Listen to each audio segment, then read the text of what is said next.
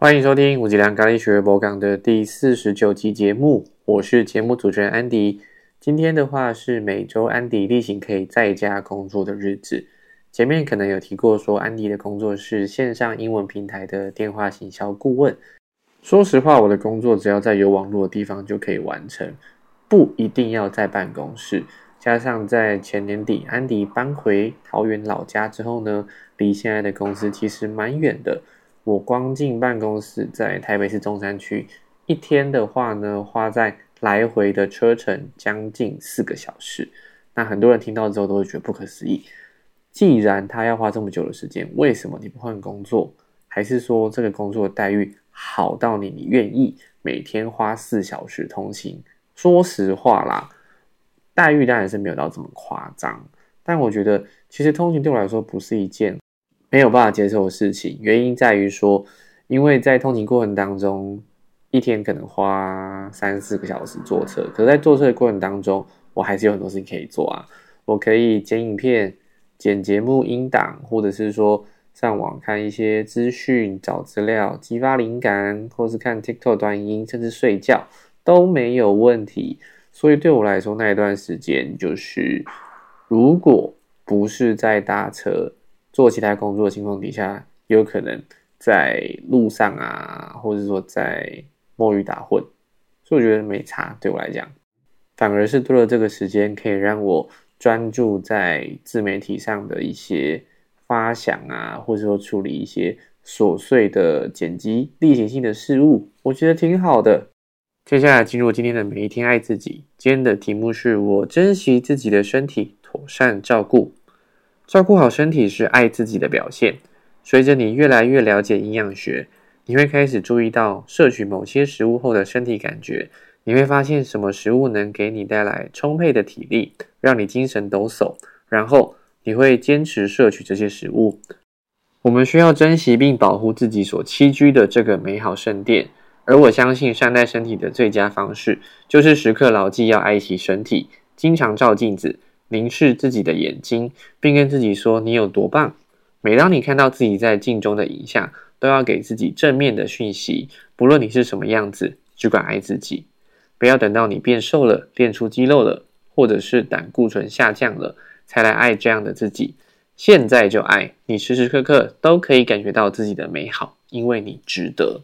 看到今天的篇章，安迪就想起自己从。蛮早就开始会留意自己身体保健呢。我指的是，可能以前接触过一些直销吧，意识到说，哎，身体健康对自己确实很重要，所以我不定期就会去补充一些营养品。那我花在身体保健上面的费用，其实加总起来应该也不少，但至少我觉得能够健健康康的活着。才会有本钱继续去做自己想做的事情，追逐梦想，或者是工作，陪伴自己所爱的家人。这个是我对于今天的篇章我最大的醒思。然后今天的一日一问答案指出的问题是：你从失败中学到什么？一帆风顺并不等同于成功，有时不顺遂和失败才让我们有机会学习与成长。试着在平顺的时候，也要保持澄澈的心。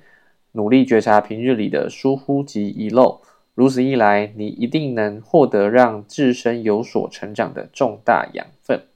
哦，这件事情的话，我非常有感的，因为我们在讲英文学习，就跟我们学讲话的过程一模一样。就是说，我今天不可能在还没有讲错的过程当中就知道怎么讲正确的，很难啦。我们学讲话过程当中也是历经了无数次的错误才能。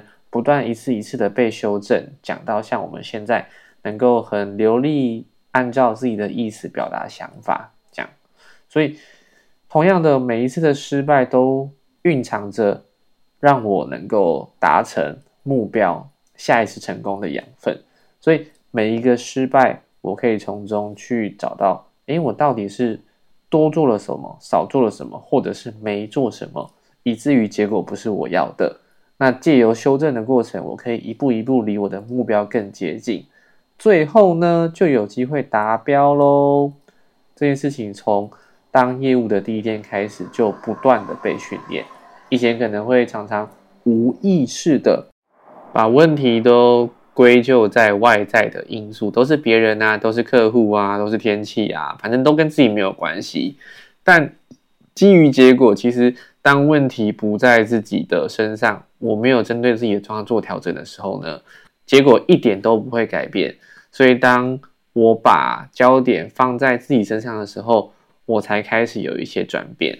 我可以知道说，哎，我还可以在调整的地方是什么？我可以多做什么事情，以至于这件事情能够被避免，或者是我要的结果能够达成。经过经年累月的训练下来，我觉得这个是在做任何事情的时候，我们都必须要在错误当中学习成长。以上是今天的节目，我们下一集见哦，拜拜。